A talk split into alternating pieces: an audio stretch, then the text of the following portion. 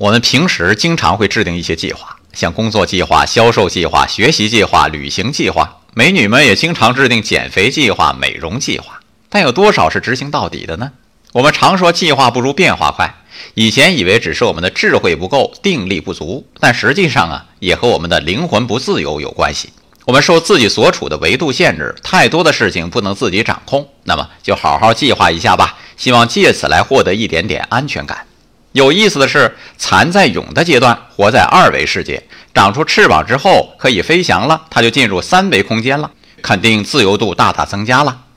那么长出一双翅膀，这可不是人力所能为也，计划是不行的，靠什么呢？靠生命的觉醒，靠内在的突破呀！一个生命的成长是不需要计划就可以完成的，再完美的计划都不如大自然的安排，宇宙的精神意志，灵魂的大自由。